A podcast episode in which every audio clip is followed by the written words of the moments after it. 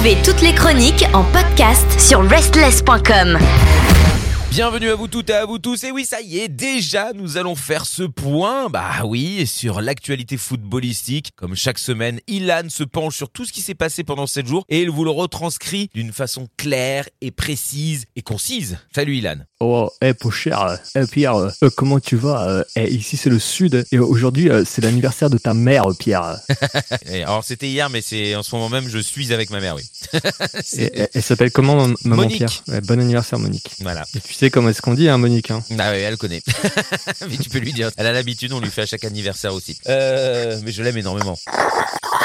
Mayday, Mayday, Marseille, on a un problème. Bah justement, je voulais te parler de Marseille euh, aujourd'hui, Pierre. Ah, qu'est-ce Combien vu qu'on est dans le sud euh, avec toi Qu'est-ce qui s'est passé euh, Bah rien ne va plus. Hein. Si tu veux, euh, hier matin, on a appris que Marcelinho, l'entraîneur de l'OM, voulait déjà se faire la malle après cinq journées de championnat. Ah. Euh, donc ça ferait déjà un deuxième entraîneur en moins dans le championnat de France, sachant que la semaine dernière, euh, Blanc a été démis de ses fonctions. Alors on ne sait pas exactement où on en est à l'heure où on enregistre le podcast de la situation avec Marcelinho. Au début, c'était donc une source assez fiable, que c'était le journal de l'équipe qui avait annoncé qu'il avait tenu euh, une réunion avec euh, l'ensemble de ses joueurs pour leur dire qu'il avait décidé de quitter le club. Et euh, ensuite, l'information qu'on a eue, c'est qu'en fait, il se serait entretenu euh, avec un seul joueur et que il lui aurait dit qu'il songeait euh, fortement euh, à quitter euh, la tête de l'équipe. Tout ça vient après une réunion qu'il y a eu avec euh, toute l'équipe dirigeante du club euh, et l'entraîneur et les principaux euh, groupes de supporters, les dirigeants des principaux groupes de supporters. Et donc, euh, ça se serait pas très bien passé avec euh, quelques noms d'oiseaux euh, qui auraient volé et quelques menaces peut-être même qui auraient été proférées à l'encontre de Pablo Longoria. Et donc, Pablo Longoria aurait songé toute la nuit, aurait songé à est-ce qu'il doit rester à Marseille ou pas, sachant qu'on commence à le menacer carrément. Et euh, Marcelinho, par solidarité, a dit bah, si Pablo Longoria, qui dirige le club, euh, se casse, moi je vais me casser aussi parce que c'est lui qui m'a fait venir, euh, c'est mon ami, euh, etc. Donc c'est un peu la situation euh, actuelle, sachant que hier soir euh, devait se tenir une réunion en visio avec Franck McCourt, donc c'est celui qui avance les sous-sous à Marseille, Pablo Longoria et Marcelinho pour essayer de résoudre cette crise. Alors pour le moment, Marseille, ils sont quatrième du championnat, il me semble, après cinq journées, et il y a eu trois matchs nuls et deux victoires, donc c'est pas catastrophique, c'est pas complètement catastrophique. Oui, ça va. Après, les, les supporters se plaignent euh, du niveau de jeu actuel euh, de l'Olympique de Marseille et voient que ça n'évolue pas euh, dans le bon sens. Et donc voilà, après de là à menacer les équipes dirigeantes, c'est pas- il y a les oui. mollo. C'est pas très constructif, c'est certain. Euh, sachant qu'il y a un petit peu un fonctionnement euh, mafieux à Marseille. Ah bon Je vois que ça vous étonne tous. Euh, C'est-à-dire a les gens qui dirigent ces groupes de supporters ont beaucoup beaucoup de poids.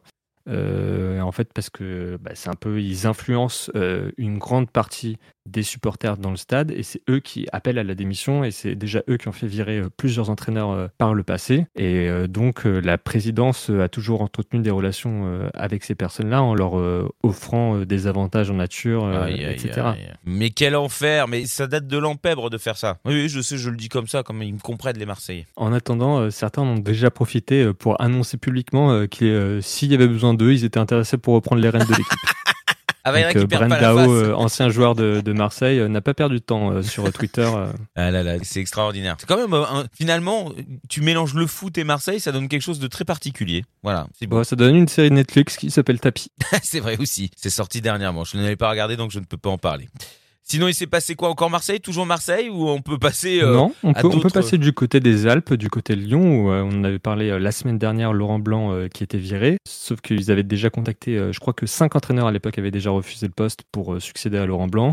On avait dit que c'était euh, fait que Gattuso avait rencontré euh, Monsieur Textor, euh, le, le patron de, le nouveau patron américain de Lyon. Et au final, euh, eh ben, il a changé d'avis parce qu'il a vu euh, que derrière, euh, je pense euh, que ce soit les supporters, euh, tout le monde a trouvé ça un peu bizarre qu'ils choisissent Gattuso, qui a un tempérament un peu de feu vu la situation compliquée que traverse euh, l'Olympique lyonnais. Et donc, euh, il s'est rabattu sur, euh, sur Monsieur Grosso. Donc, eh ben, grosso modo, c'est Grosso le nouvel entraîneur de Lyon. Voilà, Lyon euh, qui n'est plus dernier du championnat, qui est maintenant 16e sur 18. Bravo Ah. aux Lyonnais. Bravo, ouais. Euh, C'est bien, mais il faut les encourager. ouais, ils ont fait 0-0 contre le Havre. Oh Le Havre là là. promu de, de Ligue 2. Mais voilà. Mais pour le moment, Grosso n'était pas encore à la tête de cette équipe. C'est Sonny Anderson, l'ancien Lyonnais, qui assurait un peu l'intérim, qui a essayé de motiver les troupes lors de ce match Lyon-Le Havre, où il a réuni tous les joueurs à la mi-temps sur le terrain pour faire une sorte de cercle. On va se prendre comme ça par les épaules, les potes, on est soudés, etc.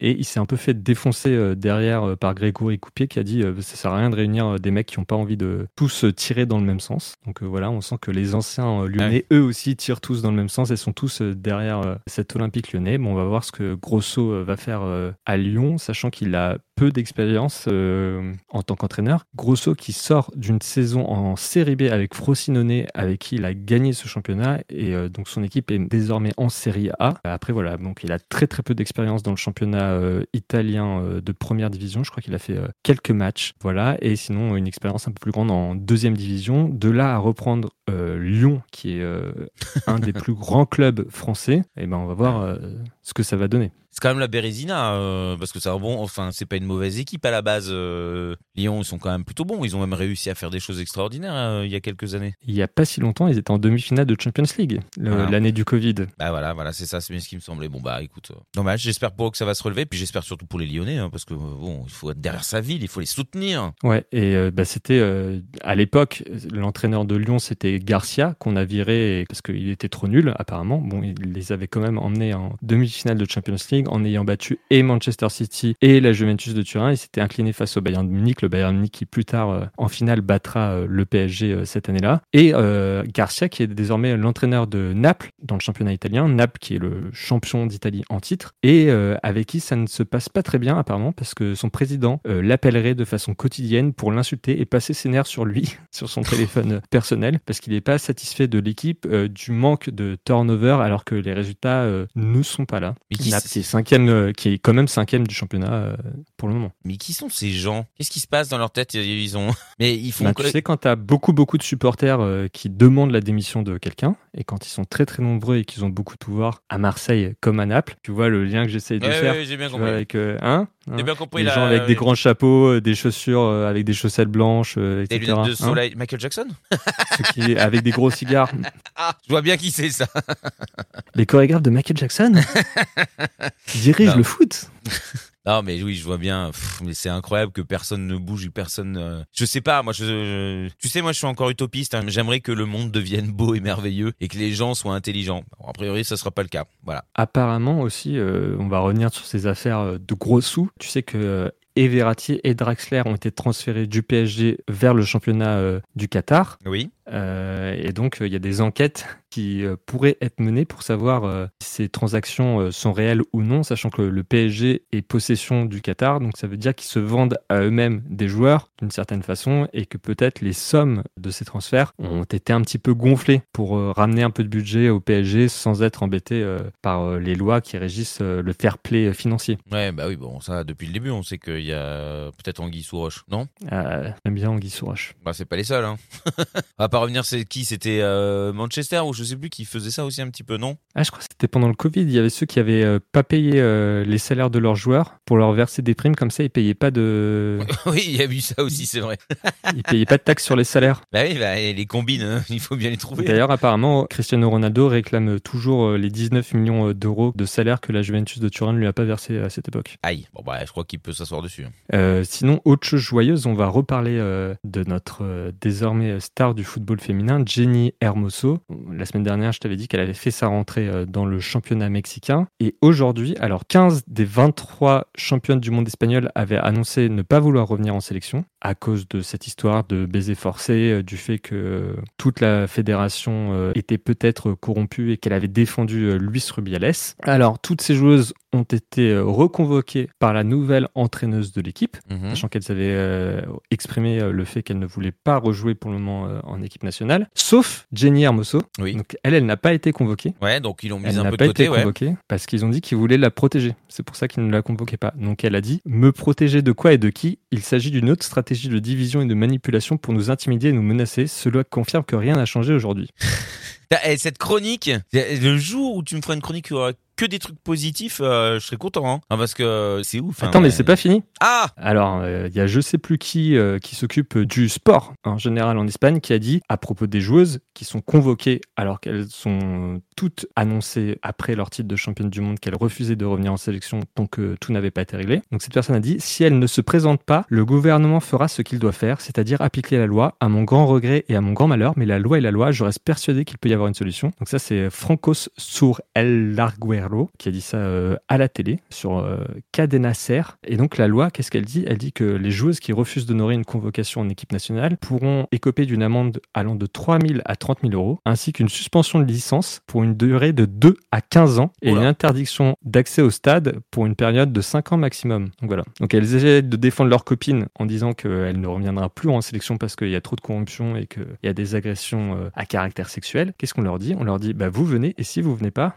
on va vous supprimer votre licence, vous ne pourrez plus jouer au foot Mhm. pendant 15 ans. Bon, la loi, en gros, elle se tourne euh, encore une fois euh, du mauvais côté, quoi. Bon, eh ben écoute, Écoute, je ne suis pas juge Pierre. Mais tu sais comme quoi la loi ne se tourne pas toujours contre les victimes. Est-ce que tu te souviens de Kera Amraoui oui, qui s'était fait tabasser, etc. Oui, oui. Et ben elle a retrouvé un club parce qu'elle était libre depuis la fin de son contrat avec le PSG au mois de juin dernier. Mhm. Et elle s'engage avec euh, América, qui est un club euh, qui joue dans le championnat mexicain, qui est actuellement euh, deuxième. Et donc elle retrouvera euh, Jenny Hermoso, qui elle aussi euh, joue dans le championnat mexicain. Ah bah voilà, ben ça c'est une bonne nouvelle, merci. Hein Bon après, euh, j'espère que rien ne leur arrivera, hein. ça reste le Mexique. Que j'embrasse d'ailleurs, parce que j'ai beaucoup d'amis. Attends, parce que tu dis qu'au Mexique, il y a des gens qui ont des grands chapeaux, qui fument des grands cigares, qui portent des lunettes de soleil. Non, j'espère Ouais. que c'est Rameau pour elle, parce qu'elle avait quand même déclaré euh, au micro de RMC qu'elle n'avait plus envie pour le moment de jouer en France. Donc euh, voilà. Donc, Oui, non, c'est très plus en bien, France. On bien. espère qu'elle retrouvera l'amour du football. Et donc, qu'est-ce qu'on a au programme de ce soir? On a la Champions League qui revient. Hier, on avait le PSG qui a affronté Dortmund. Et ce soir, on a le Bayern Munich qui affronte Manchester United. Euh, c'est la grosse affiche de ce match-là. Et du côté français, on aura Lens qui retrouvera la Champions League en allant du côté de Séville. Euh, Lens qui ne va pas très bien parce qu'ils sont derniers du championnat de France. Donc, euh, c'est un peu cocasse de les voir derniers du championnat et qui retrouvent euh, à ce même moment la Champions League. Euh, Lille,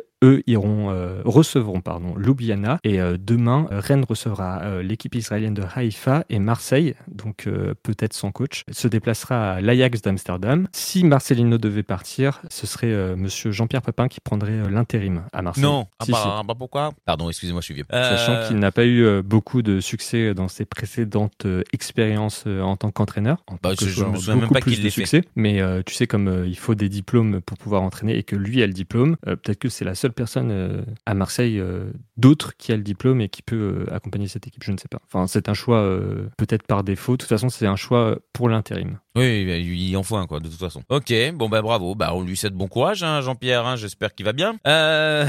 bon, puis tout ça fait beaucoup de matchs à suivre. On verra bien euh, ce- tout cela va donner. Puis en attendant, bah, je pense que jouer au foot, c'est ce qu'il y a de mieux. Jouer avec vos potes, jouer avec vos amis, votre- vos enfants. Hein, c'est c'est beau. Et que ça reste du sport, pas plus. Hein. C'est un business, oui, mais que ça soit du Si, sport si, avant tout. jouez avec vos enfants et faites des business plans autour de vos enfants qui ont que 5 ans et allez insulter l'entraîneur de vos gosses parce qu'il joue pas assez ou que votre enfant euh, n'est pas euh, bien positionné euh, comme attaquant et qu'il ne brille pas assez. Aïe, aïe, aïe. Et insulter les arbitres aussi, les arbitres de vos enfants. Et foutez le bien. au stade. Ça, c'est foot qu'on aime. Je plaisante évidemment. Bon bah très bien, voilà, ça c'est des bons conseils. Merci beaucoup Ilan en tout cas, hein. j'espère que de voir toutes ces news et toutes ces informations ne pèsent pas sur ton mental parce que tu nous offres que du bonheur. Toutes nos émissions et chroniques sont maintenant disponibles sur vos plateformes de podcast préférées. Spotify, Deezer, Apple, Amazon. N'hésitez pas à vous abonner.